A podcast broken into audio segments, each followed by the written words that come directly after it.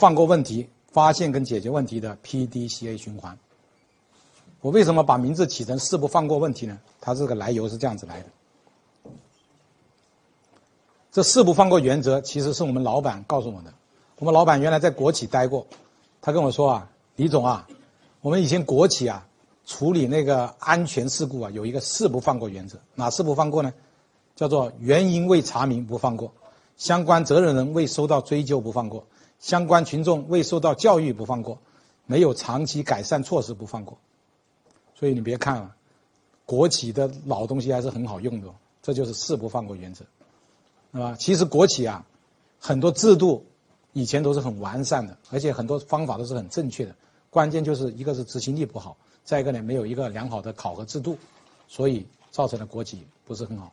那其实我就把他这个四不放过制度，他跟我说了，哎，我说这个制度挺好的呢。我就想什么呢？因为我管工厂的时候，我发现工厂有很多问题，这些问题呢怎么来解决这些问题呢？我就把这四不放过原则用在我们的问题上面。就用它来制定一个四不放过问题记录表，这就是计划，就 PDCA 啊，先做计划。做计划是怎么做的？我就想到，哎，我们老板跟我讲这个四不放过原则挺好的，那我怎么把它变成一个一个运作方案呢？那我就做一个计划，就把四不放过原则制定一个实施计划，然后去实施。我这个实施计划呢，主要是这样一张表格，就这样一张表格。这个表格呢，我是这样做的，因为我们现在开会都可以用电脑了。啊，电脑就直接在电脑里面做电脑表格，不用打印出来。因为用电脑表格有个好处，它的容量是可以无限扩大的。比方说里面每一个格放多少内容，你想放多少就放多少。如果你用纸的表格，有时候还还还放不下。这个表格是这样子的，就是有一个序号，就是问题序号，第一个问题，第二个问题，第三个问题，日期，这个问题哪一天发生的，然后这个是这个问题的现状描述。但这个问题虽然是安全事故啊，但其实我这个事故是把它变成所有的问题了，质量事故、安全事故、效率问题、人工人问题，什么问题，通通集集集集中在里面了，所有的问题，然后就把描述出来，描述出来以后，我就规定他们要把应急措施写出来，你采取了什么应急应急措施，原因分析写出来，责任人处理也写出来，横向展开教育写出来，改善对策写出来，备注后来我改成确认。因为它是电子文档，虽然那个框很小，你想写多少内容都可以写进去。电子文档，我们检讨的时候也是拿电脑来拿投影片来检讨的。这个表格就这么用啊，所以先我们制定了一个誓不放过记录表，然后呢，就对问题进行分类跟记录。这里就是其中的一个问题。去年的十一月十五号，啊。当然，这个一我是标这一的，其实不是一了。这当时我们以以以一来表示。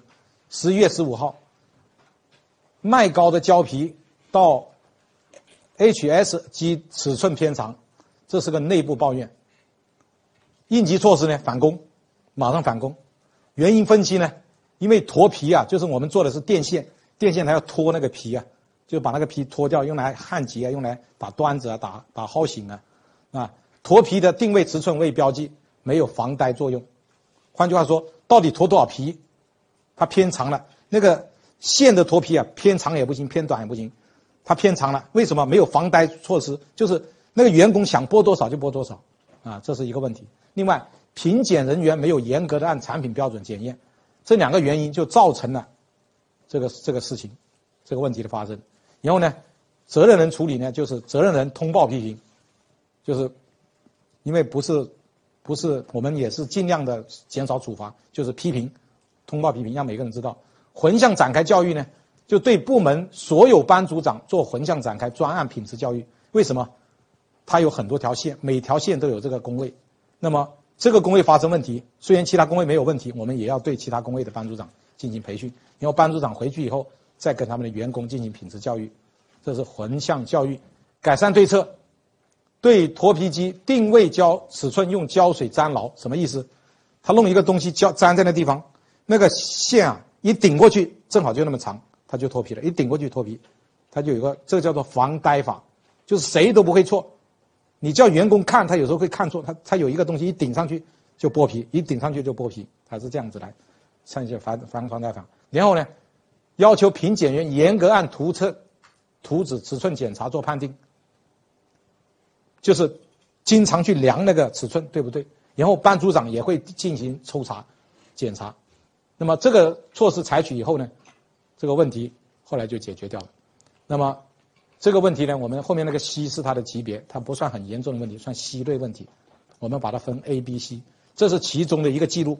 我们每一个问题都用这个方法记录，每一个问题，然后就，因为它是个电子文档，它可以无限的保留在电脑里面，就可以一直延下来一个、两个、三个、四个、五个、十个。然后重复问题会不会找到？会了，一看这个问题，哎，这个问题上次发生过啊，哎，我们在后面就备注这个问题第二次发生了。如果没有重复，就是没有重复啊。这个把我们碰到的所有问题一个一个的这么弄出来。记录，这就是记录。当然，这个记录里面呢，也有分析了，也有采取措施了。这个 PDCA 它就顺到里面去了。好，我们来看下一个。啊，当然这都是电呃都是电电线的问题，因为我们是一个电线厂，啊，电线用电线来做那个，我们厂是做电线，然后用电线来做，不是建筑电线啊，是所有电器里面、电脑里面的配线。比方说这个电脑啊，这个。这个什么投影机啊，这个小电脑里面的，像我们的手机里面的，像我们的电视机里面的，空调里面的那些里面的配线，做这种工产品的。那么第二个，十一月二号发生的这两这几个问题是一周之内发生的三个问题，啊，它也有事故描述，我就不详细讲了。它也有应急措施是翻工，它也有原因分析，也有责任人处理。也有类似产品横向展开教育，另外改善对策，一二都很清楚，这个就比较重要，比较比前面那个严重一点，就把它定成 B。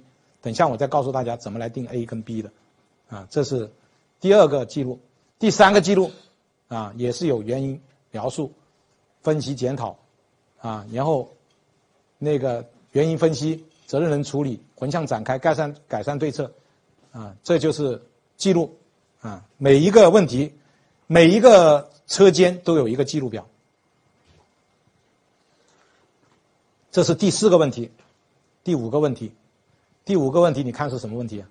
生管输错单了，输错单了。本来订单是，看到吗？本来订单是三四三八，piece，生俗称什么？三四四零七。多了一个什么？多了一个数，本来是三千四百三十八条，生产出三千四百，哦，三万四千四百零七条了。所以你看看到没有？这就是工作品质造成的损害了。所以间接员工为什么要讲工作品质？你说你输错一个字，你说输错一个小数点，就多出多做几万条线出来，开玩笑。那么立刻停止生产。损失了多少？损失了四万一千三百九十八块钱，啊，你看看一个小小的失误造成这么大的损失，啊，然后责任人原因分析，原因分析，粗心大意，没有打好通知单，然后没有核对通知单，这个要处罚了，因为四万多块钱要处罚了。我们有规定，当然这个处罚我们也是返还的，他只要三个月之内不输错，我们又把钱还给他，我们是这样处罚的。另外。对其他的输单人员也进行教育，更改作业流程，追加在 K 三系统里面有个审核权。换句话说，这个订单他输完以后有一个人审核，就过两关，这样子避免这个错误发生。啊，这是第。